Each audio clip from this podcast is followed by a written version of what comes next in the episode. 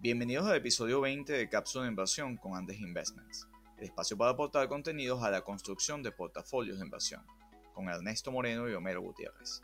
Hoy analizamos la transformación del sector financiero, desde los bancos comerciales de inversión y casas de bolsa, cómo enfrentan competencia frente a las fintech y a las grandes tecnológicas, en beneficio de la democratización del capital y de mayor acceso al público a servicios financieros. Las opiniones expresadas son individuales y no constituyen recomendación de inversión o venta de productos. Consulta a su asesor de inversión antes de invertir.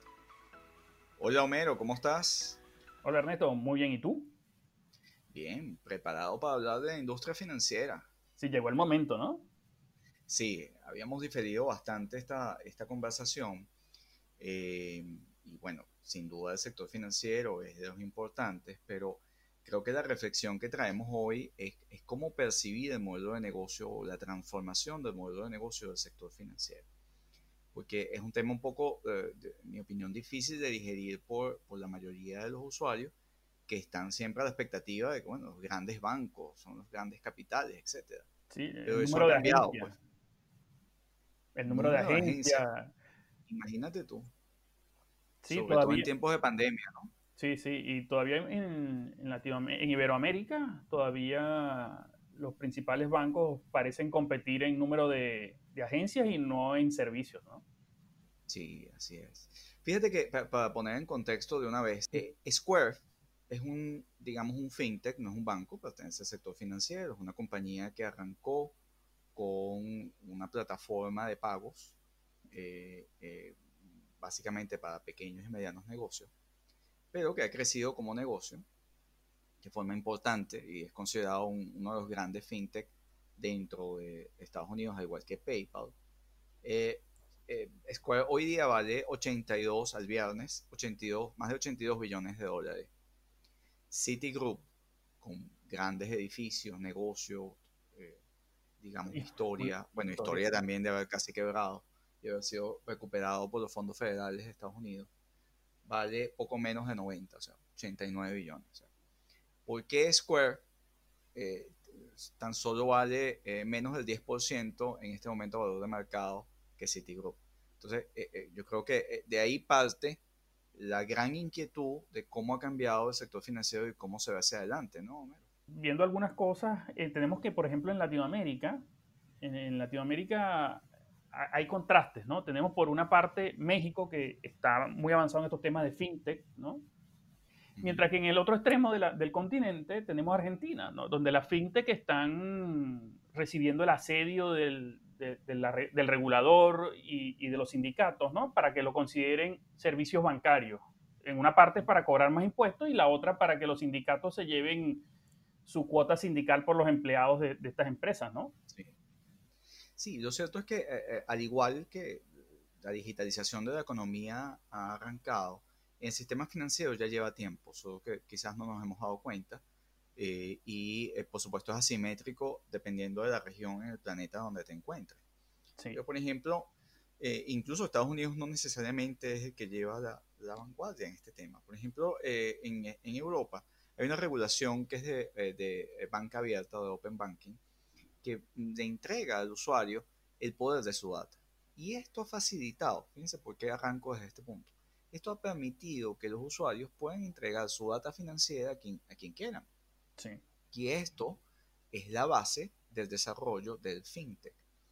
Que eh, el fintech al final es el uso de, un, de distintas aplicaciones que con data financiera permiten al usuario hacer distintas eh, operaciones o transacciones. Y de allí viene el primer paso que ha sido y, que al final va, termina en lo que es el blockchain, pero el primer paso que es eh, el ecosistema de pagos. Ahí se te abre toda la data de cómo se comporta el cliente. Sí. Y al tú permitir el pago a través de, aplicaciones, eh, que es lo que hoy día hace desde compañías como Revolut en Europa, N26, eh, en Estados Unidos como es Cash Apps o Vemo, eh, o en Latinoamérica incluso que, que existe eh, Nubank. Eh, esas aplicaciones que, que, pertenecen, que tienen regulaciones, igual que los bancos, similares, te permiten el ecosistema de pagos. Al tú pagar, tú estás entre, ahí está la mayor información disponible del comportamiento tanto de usuarios como de empresas. Y esa data es la que te permite construir tu rating crediticio, medir riesgo, que es lo que en, buena medida los bancos típicamente ha sido la, actividad medular de los bancos, que es medir el riesgo porque tienen la información del cliente. Y acá se rompió el monopolio y arranquemos de algo muy simple, Homero. El monopolio de data del sistema financiero se acabó.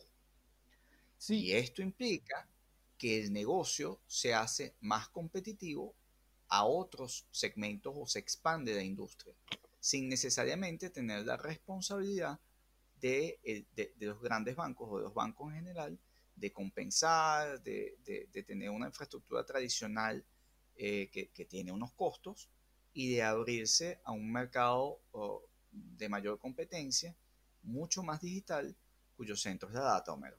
Sí, esto, Ernesto, es similar a lo, a, lo de las redes sociales y el marketing, ¿no? Que las varias empresas de redes sociales básicamente lo que están es eh, centralizando esa información de, del usuario, de las compras y todo eso con fines de marketing. En este caso eh, sería para fines crediticios, ¿no? Fines financieros. Así mismo. Y, y entonces imaginemos toda la data que gira alrededor de las transacciones y del crédito para tú poder operar en toda la lista de negocios del sector financiero. Entonces, eh, a ver, si, usted tiene la data de cómo se comporta un cliente, usted sabe cómo paga, usted sabe cómo recibe dinero, usted sabe cuáles son sus necesidades de financiamiento, etc. Entonces, imagínate que, digamos, en la actividad medular, que, son, que es el préstamo, que es el crédito, tú tengas eh, otras aplicaciones que permitan a, la gente desintermediar, al, digamos, al, costoso, o sea, evidentemente la banca tiene, tiene unos costos asociados, y siempre ha sido percibida como el gran poder y eh, eh, sinónimo de lujo, atención, exclusividad, segmentación. Todo ese tipo de cosas se desvanece al competir por precio frente a un computador o frente, o, más fácil aún, en tu teléfono. y que hoy en tu teléfono tú puedas llegar y prestar o recibir un préstamo, que es mucho más fácil y más costo eficiente, porque ¿qué razón vas a tener de ir a un banco? Y eso existe hoy. O sea, hay aplicaciones, hay fintech de préstamos, por ejemplo. Hay fintech eh, de, eh, evidentemente, de pago. Hay fintech de inversión. Y, un poco para entrar ya en, ejemplos concretos en, nuestra conversación de hoy, Homero. Fíjate, por ejemplo, eh, ahí está Vemo de PayPal y la aplicación de, de Cash Square, de, Cash, que ellos en 10 años, por ejemplo, han logrado acumular más de lo que el propio eh, JP Morgan logró en 30 años. JP Morgan le llevó 30 años y 5 adquisiciones que van desde Chemical uh, Manufacturer, Hanover, eh, Chase Manhattan Bank, eh, Bank One, Washington Mutual, todo eso tuvieron que pasar en JP Morgan para lograr acumular la misma cantidad de clientes que acumuló que, tiene Cash App o, que tiene eh, Vemo. Sí. Y es un tema de experiencia de usuarios y de, orientación. Y fíjate que, en los resultados que vamos a comentar ahora, eh, eh, los bancos están tratando de ilustrar, bueno, que están ganando clientes digitales, etc. Sí. eso está muy bien. Pero es una tarea que ya llevan las fintech desde hace rato y por eso las fintech están a la par de valor de los grandes bancos con grandes edificios, infraestructuras, etcétera, y costos al final que las fintech no tienen. Sí, en fíjate que... Sí, en ese sentido, Ernesto, eh, cuando revisé la presentación de resultados de, varios bancos, eh, en muchos de ellos hacían, incorporaron gráficos, métricas de cuántos clientes online tenían, ¿no? Poco curioso eso. Bueno, y al final la cantidad de usuarios en las carteras digitales en Estados Unidos se, se va a duplicar con crece. Y esto, porque tiene una, digamos, una adopción que es exponencial en este momento. La gente está o sea, la gente se va a preguntar, ¿para qué yo quiero una cuenta bancaria? Si tengo, o sea, tengo en las aplicaciones toda mi infraestructura de pago, si tengo necesidades eh, de, digamos, de crédito, de financiamiento, pues tengo las aplicaciones. Si tengo necesidad de invertir, tengo las aplicaciones. Sí. Eh, si tengo, o sea, ¿qué, ¿qué, producto? Bueno, evidentemente lo hay, ¿no? Y los bancos tienen un sentido y todavía quedan algunos productos, o sea, quedan productos en los cuales están, siguen corriendo solos en el mercado pero eh, el core o el centro digamos, los productos medulares están sumamente competidos con, con la fintech. Y, y, de nuevo, es la experiencia de usuario. Quienes nos escuchan, pues valorarán. Ah, mi banco tiene una aplicación. Bueno, muy bien. Sí, todos los bancos tienen una aplicación, si no, imagínate. Sí. Este, pero, ¿cuántas cosas, cuánto te cuesta tu banco? ¿Cuánto te cuesta en comisiones? Y, por ejemplo, e, el FX, cuando vas a hacer un cambio de moneda o vas a hacer una transferencia fuera, que son Estados Unidos por temas de remesas es muy importante, cuánto te cuesta a través del banco y cuánto te cuesta a través de las, aplicaciones. Por ello es que ya, digamos, las aplicaciones, el número de usuarios eh, eh, eh, que están en, estas aplicaciones, ya de alguna manera en pocos, en pocos años tiene más usuarios que tantos usuarios como todo el sistema bancario. Sí, y ahí Ernesto es importante también cuando hablas de la experiencia de usuario que la fintech va un paso delante del sistema bancario porque tú puedes solicitar un préstamo, hacer inversiones con solo un clic en tu teléfono celular. Esto es muy distinto todavía en, en, bancos en Iberoamérica, donde si vas a solicitar un crédito, renovar algo, tienes que ir a la agencia, llevar papeles, sentar, hacer una fila, eh, tomar un número, esperar ser atendido. Cuando con la fintech lo puedes hacer en cualquier momento, a las 24 horas, desde tu teléfono. Bueno, de ahí las barreras de entrada que, eh, digamos, en los mercados menos desarrollados, como Latinoamérica, por ejemplo, van a tratar de los buros bancarios de de, imponer para evitar que el avance o que el desarrollo, eh, eh, digamos, eh, se, consolide. Fíjate que, por ejemplo, típicamente, una, una cifra que, que, sacamos de Estatista, el promedio de productos por las instituciones financieras en Estados Unidos es de 1,8 nada más. Esto es lo que es la, mezcla o el cruce de, de, productos entre la gente. Es decir, cada usuario en promedio tiene 1,8 productos en instituciones financieras el cruce de producto a través de una app y que digitalmente tú puedas acceder es potencialmente mayor. Porque ya es sencillamente con la lectura del comportamiento y del entendimiento de tus necesidades vía inteligencia artificial y vía manejo de data, tú rápidamente, sin necesidad de grandes departamentos, decisiones eh, de una cantidad de gente, comités de crédito, para decidir si das un paso o no das un paso, ya hay unos algoritmos que te van a calcular cómo te comportas y qué es lo que te van a ofrecer. Exacto. Y los propietarios de los fintech, simplemente van a hacer las alianzas eh, eh, disponibles para ofrecer los productos que su plataforma o sus usuarios están necesitando. Entonces, la velocidad a la que va el sistema financiero está cambiando. Y fíjate, en, el mercado de inversiones en particular, y el acceso que tiene la gente a las cuentas de inversión. Hay una estadística de saqué de, de Schwab, por ejemplo, donde el costo eh, eh, de tener una cuenta de inversión ha caído sustancialmente a lo largo de los últimos 30 años. Entonces, tú no necesitas tener una gran cantidad de dinero y pagar unas grandes comisiones para que tu asesor de inversión tenga un Aston Martin. Sí, exacto. ¿Qué haces ahora digitalmente? Tienes acceso, además, desde las plataformas tipo Robinhood, otro tipo de, de, de plataformas de broker que te da el acceso a tener la cuenta de inversión y a tomar decisiones. ¿Cuál es la cantidad ya de personas que, que están en Robinhood, Homero? Mira, cifras a diciembre del 2019 ya hablaban que tenían 10 millones de cuentas. El acceso a la cuenta de inversión se ha masificado. Entonces, aquellos, eh, digamos, productos tipo fondos mutuales, por ejemplo, que es una estrategia, es un producto todavía muy común en Latinoamérica en particular, este, que tiene eh, evidentemente estructuras de costos mucho más altos.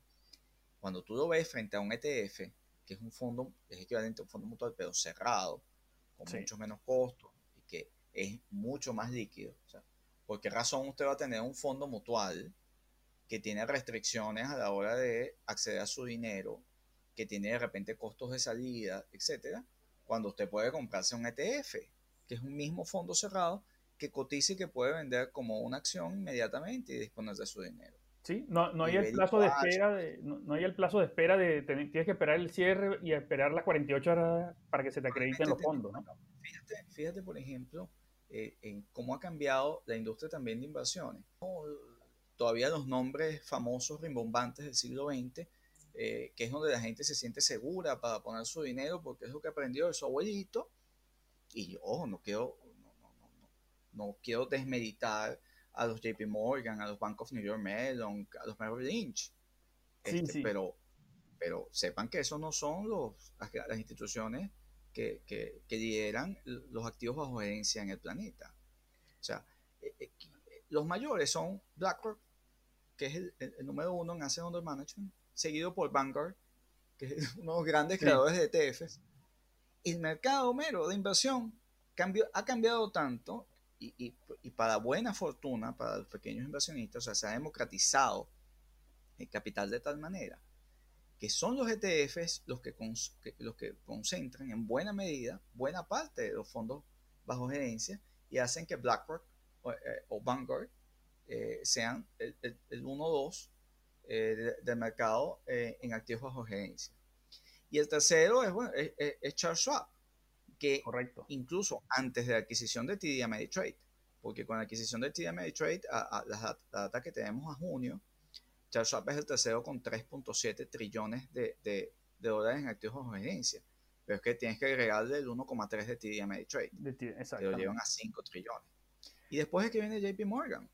Sí. En el cuarto lugar. Y en el Y- séptimo, Merrill Lynch, ¿no? Bank of America. Exacto. Con 2.45 trillones. Y Bank of New York Mellon es el octavo. Sí. Y, antes de ellos. Eh, eh, eh, de, de nuevo, el mercado te, ca- te- te ha cambiado porque han- se han bajado las barreras de acceso, al- en, en particular al mercado de, de cuentas de inversión. Sí, Ernesto, y, y viendo un poco, aterrizando esto un poco en los resultados más recientes de la banca, eh, vemos que todo este cambio que hemos comentado ya se está empezando a reflejar en los ingresos de la banca tradicional. Por ejemplo, eh, los ingresos de Bank of America eh, cayeron 11% interanual en el tercer trimestre. Cuando vemos Wells Fargo, los ingresos cayeron 14% en el tercer trimestre. Y solo Morgan Stanley, eh, con un crecimiento de 16% en los, en los ingresos, y Goldman Sachs, con un crecimiento de 30% en los ingresos, son dos bancos, vemos como dos bancos tradicionales caen sus ingresos, dos bancos de inversión crecen sus ingresos, ¿no? Y aquí, Sí, pero que- fíjate que el caso de Goldman y, y Morgan Stanley, pero el caso particular de Goldman, eh, eh, digamos, tiene un negocio eh, importante que es los IPOs, Sí. eh, la, o sea, la, la- la- salida de, de- al mercado de capitales de empresas. Eh. Fíjate, por ejemplo, Snowflake, que lo, lo comentamos en, en, en alguno, alguno de nuestros podcasts, el IPO, o sea, la salida al mercado, el- la oferta inicial de acciones, sí, eh, de, de acciones de Snowflake, la llevó Goldman Sachs. sí, Y Goldman Sachs es, es, como banco de inversión, tiene muchas responsabilidades en fusiones y adquisiciones y en lo que es propiamente la banca de inversión de, de- del mercado Sí. de la economía americana y del mundo. sí, en ese sentido, simplemente Ernesto, por esta operación ahí hubo una rentabilidad sumamente importante. Yo creo que en general la parcela de banca de inversión de los bancos en ese aspecto tiene mucho que dar en este periodo, porque Sí. fusiones y adquisiciones se están viendo, bueno, hasta se especula Chevron y ExxonMobil. sí, sí, por- por Bueno, pero fíjate, fíjate que curiosamente, eh, cuando vemos los datos de Goldman, en ese sentido de, de- de banco de inversión, eh, creció que su, el underwriting de equity creció 134% en el, en el tercer trimestre del año. Y cuando vemos el acumulado del año, el year to day al tercer trimestre, eh, vemos que creció un 108% eh, los ingresos de, provenientes de esta fuente, ¿no? de, de banca de inversión. Ciertamente, la pandemia eh, ha afectado un poco el- el- la, la asesoría financiera que prestan en fusiones y adquisiciones, pero eh, que, que el- lleva acumulado una caída de, de- de 16% en ese segmento, ¿no? En, en lo que va de año, recordemos que un año atípico, que a lo mejor algunas fusiones, adquisiciones se, se postergan por, por, por el tema pandemia, ¿no? Sí, yo creo que eh, cuando, cuando vemos los resultados de la banca, Homero, tú- hay que abrir, ¿no? Y, y hay Sí. distintos segmentos. La banca tradicional, en la actividad tradicional de prestar, cobrar por pagos, transacciones, cajeros automáticos, Recibir depósitos. recibir depósitos, vender en sus agencias un producto de inversión, eso tiene mucha competencia por la fintech y eso muestra un declive que parece insalvable en la estructura de ingresos de los bancos y lo vemos progresivamente. Esos segmentos de negocio están bajo gran presión y a eso le agregamos que con la crisis del COVID y la crisis económica, que sin duda hay un Sí. incremento de, eh, los- de la falta de pagos y, y de la morosidad de- del sistema bancario en productos como tarjetas de crédito, el negocio de los préstamos bancarios, que ahí no me gustaría meterme en una institución financiera que dependa de los préstamos eh, automóviles, porque eso es un negocio que en, en, nuestra opinión, como hemos hablado en otros podcasts, tipo de Tesla, etcétera, sí. eso se agota. o sea, entonces, cuando estamos evaluando la banca, tienes que ver, bueno, hay distintas líneas de negocio, como vemos cada línea de negocio. Entonces, las tarjetas de crédito, los créditos personales, los créditos a negocio, deteriorados. Sí, fíjate que, eh, eh, por ejemplo, Wells Fargo reporta una caída en el crédito al consumo de 9% en términos interanuales y Bank of America eh, de 14% en términos interanuales, en términos de cartera de crédito de tarjetas, ¿no? De financiamiento. Y aquí yo creo que la fintech están tomando parte de, ese mercado porque tú a través de una aplicación puedes solicitar un préstamo personal solo dándole un clic, ¿no? Y estableciendo el número de cuotas y, estableciendo la tasa de interés si es fija o si es variable. Todo eso lo puedes hacer desde tu, desde tu teléfono, ¿no? Evidentemente, hay una lectura de los datos de cómo esa compañía, ese negocio está cobrando y está pagando al mismo tiempo. Eso te arroja directamente un rating crediticio. Eso es parte de lo que hace Square e incluso la misma aplicación, si tienes excedente de fondos, hay ya las estructuras la legales artificial. vía eh, crowdlending que te permiten prestar tus excedentes de fondos. Eso te elimina la intermediación y le deja al, al, al fintech es un fee por haber puesto las dos puntas. Y si a esto agregamos la presión de las grandes tecnológicas en la prestación de servicios financieros, tanto de Apple, Amazon, por ejemplo, que en el caso de Amazon está generando créditos o préstamos sobre sus compras. Entonces, si el mayor vendedor de productos o el dueño del mayor ecosistema eh, tecnológico están facilitando a menor, mucho menor costo buena parte de los servicios financieros. Sí, bueno Ernesto, en ese sentido tampoco eh, vamos a, a, suponer que toda la banca está cruzada de, mano, de manos, ¿no? Esperando que se los lleven la fintech, ¿no? Hay una, hay por ejemplo Morgan Stanley, este año anunció la compra de E-Trade por nada más y nada menos que 13 mil millones de dólares, lo que le añade 5 millones de usuarios a sus 3 millones que ya ellos tenían en, asset management, ¿no? O sea, hay algunas instituciones bancarias que sí pareciera están dando los pasos hacia adelante. ¿Cuál es el reto de esas instituciones? Cruzar productos.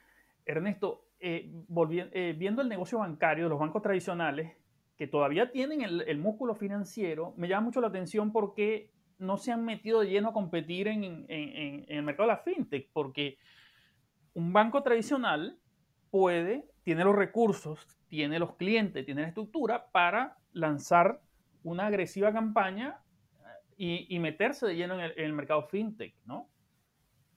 Lo que pasa es que la respuesta eh, creo que han sido de dos tipos. Uno, el desarrollar su propia estructura dentro de, su, banca en línea, etc.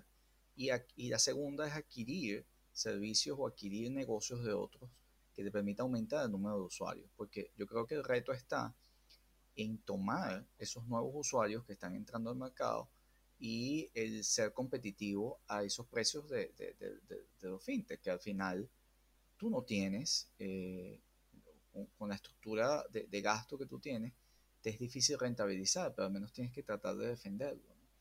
Eh, yo creo que el mercado ya está muy atomizado, o sea, ya, ya tú tienes vertientes. Fíjate que los grandes eh, concentradores de los activos bajo gerencia no son bancos, este, y son generadores de fondos, generadores de productos.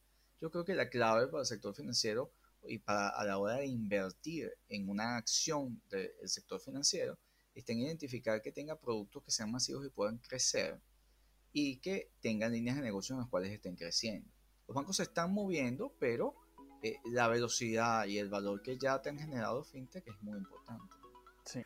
Bueno, Ernesto, aquí la clave del punto de vista de, los inversores para analizar las acciones de los bancos, los balances de los bancos, es muy importante tener en cuenta todos estos aspectos que hemos conversado y todas estas tendencias que se están viendo en el mercado y dejamos servido el blockchain, que es sumamente importante, que es el efecto transformador que desintermedia el sistema financiero que está a la vista para otro podcast. Bueno, Ernesto, hasta una próxima cápsula. Hasta la próxima, Melo.